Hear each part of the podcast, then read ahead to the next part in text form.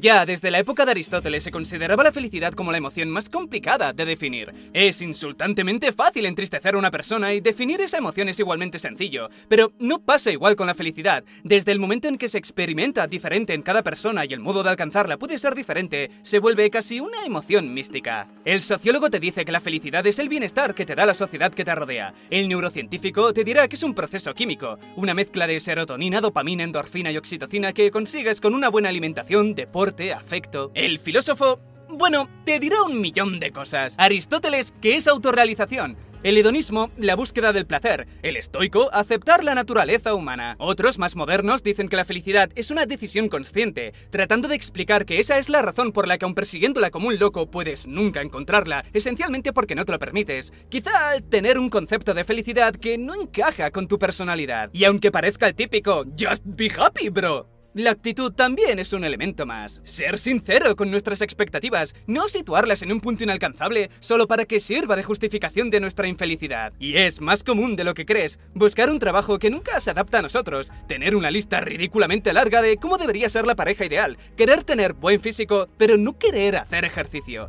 trampas mentales en las que es muy fácil caer. Es decir, nuestros conceptos cambian como la noche y el día cuando se trata de explicar cómo conseguir la felicidad, razón por la cual todos fallan cuando tratan de crear la receta perfecta. Es incluso paradójico. Cuanto más tiempo inviertes en perseguir conscientemente un estado de felicidad sostenida, más perceptivo eres con tus emociones. Dejas de lado vivir el momento para sobreanalizarlo, más centrado en cómo deberías sentirte que en cómo te sientes. Cuando hacen estudios para medir qué países son más felices, miden ingresos, libertad, confianza, esperanza de vida saludable, apoyo social, generosidad. Por supuesto que sin los bienes mínimos la felicidad quedará muy lejos, pero solo tiene sentido cuando te vas al extremo, si el país en cuestión está en guerra o pasa más hambre que pena. Pero ¿qué pasa con los demás? Cuando eliminas esos extremos ves que bienestar está muy lejos de ser sinónimo de felicidad. Si no, no te encontrarías a Japón, siendo una de las economías más grandes y con mayor seguridad social del mundo, bastante por detrás en cuanto a felicidad España, Italia, Uruguay, Chile, Colombia, Argentina. Del mismo modo, para muchos será una sorpresa descubrir que Estados Unidos y México no están tan separados en esa tabla. Nos hemos estado equivocando. Perseguíamos el sueño americano cuando teníamos que buscar el sueño mexicano. Esos estudios sirven para verificar que la pirámide de necesidades de Abraham Maslow funciona.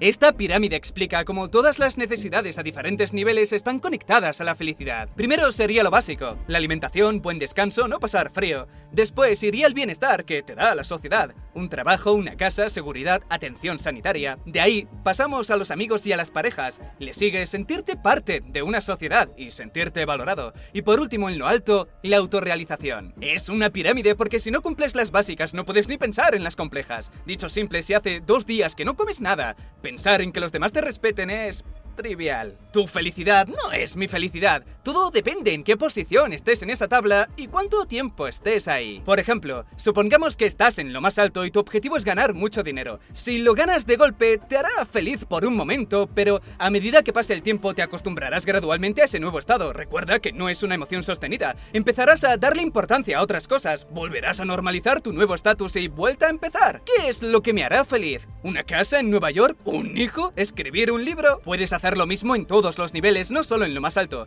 La felicidad se mueve siempre un paso por delante porque tienes que darle valor. Si para ti es normal tener trabajo y casa, es también normal que eso no te proporcione ninguna alegría, se da por sentado. De ahí nació no le das valor hasta que lo pierdes. Pasa lo mismo con el amor. Cuando pasa mucho tiempo, te vendrá esa sensación de que ya no es como antes. Todas aquellas emociones de la novedad se irán con el tiempo, y si atribuiste aquella pasión del principio a la felicidad de la pareja, es normal que cuando desaparezca, que lo hará, sientas que ya no eres feliz.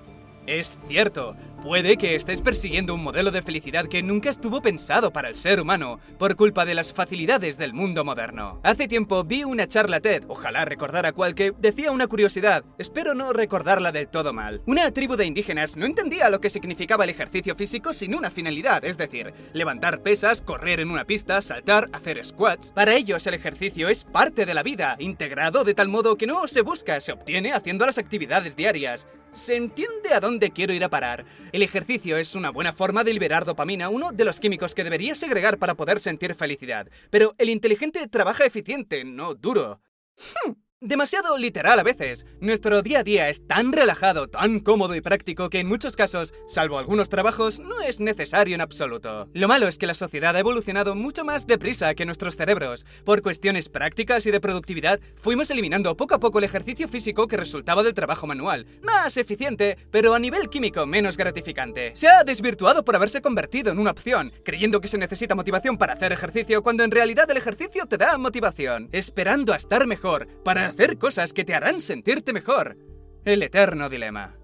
Cuando los obstáculos cada vez eran más pequeños y más fáciles de superar gracias al avance de la sociedad, la humanidad inventó los deportes, como dijo Bernard Switz, en un intento consciente de crear obstáculos artificiales que superar. Un ejemplo de cómo a la mente le encanta resolver problemas, pero ¿qué ocurre cuando no los hay? Cuando se ha perfeccionado el nivel de vida hasta el punto de que la muerte no es el principal problema a evitar, sencillamente los inventamos. Al cerebro le entusiasma tanto resolver problemas que si no los encuentra, los crea. Es verdad que el impacto a nivel químico es menos gratificante porque de algún modo sabes que es artificial, pero como diría un optimista, es mejor que nada. Cuanto más compleja se vuelve la sociedad, más complejas son las soluciones. No es todo tan malo. Una sociedad acomodada significa una sociedad aburrida, y del aburrimiento surge la creatividad. Jennifer Chesler escribió muy bien cómo históricamente cada vez que la humanidad se encontraba con el aburrimiento más mortal, surgía la creatividad más increíble para contrarrestarla. Imagina cuántas cosas más estaremos oprimiendo sin darnos cuenta, creyendo que son secundarias, opcionales o incluso innecesarias, cuando son obligatorias. Más de 2 millones de años de evolución de nuestra especie no se suprimen solo con pura voluntad.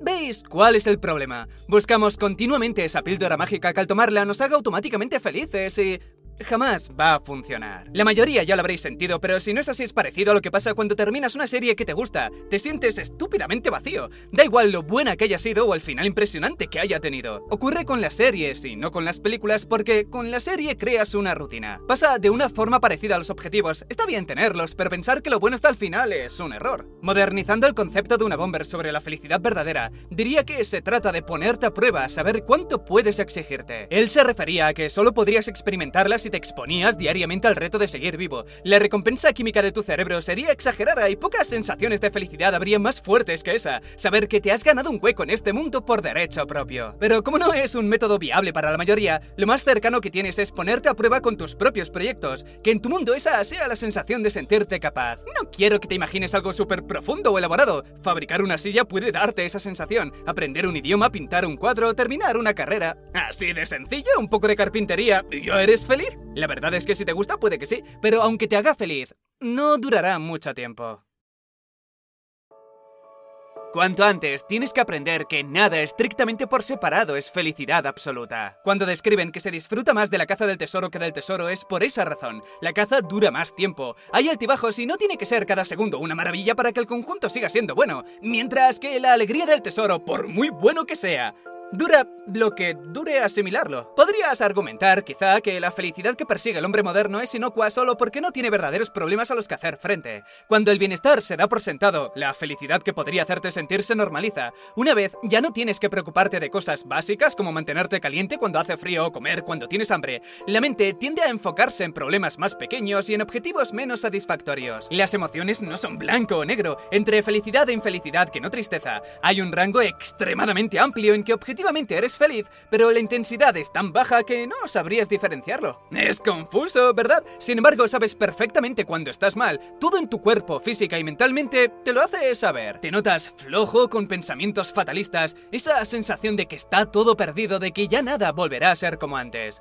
Te torturas, recordando una vivencia pasada aleatoria que en aquel entonces ni siquiera parecía un buen momento, pero comparado a cómo te sientes ahora, podría incluso decirse que fuiste feliz sin saberlo. Eso es que continuamente el pasado está en constante revisión. Si tu situación actual es parecida al recuerdo, no se le dará mayor importancia, pero si estás pasando una mala época, cualquier recuerdo será un refugio. Un recuerdo aleatorio saltará a tu mente y superpondrás tus sentimientos a cómo crees que te sentías y mágicamente descubres que fuiste feliz sin saberlo. ¡Alégrate! Puede que ahora mismo estés creando un recuerdo feliz. Parece que sea casi una obligación. Si no soy feliz es que algo estoy haciendo mal. Y sí, puede que estés haciendo algo mal, desde luego, pero no de forma consciente o voluntaria, sino por haberte limitado a seguir el camino marcado del mundo moderno. Un modelo social que recompensa una actitud con la que, aunque no es imposible, es complicado encontrar la plenitud para ciertas personas. Personas que les cuesta aceptar la cultura corporativa, normalizar el estrés, adormecer sus sentimientos y trivializar los sentimientos de los demás. Una ecuación sencilla. Si la sociedad moderna genera mucho estrés, quienes soporten mejor ese estrés destacarán. Así, ya no te resultará raro escuchar que entre el 8 y el 12% de los directores ejecutivos de empresas de Estados Unidos tienen características psicopáticas que les hace soportar mejor el estrés.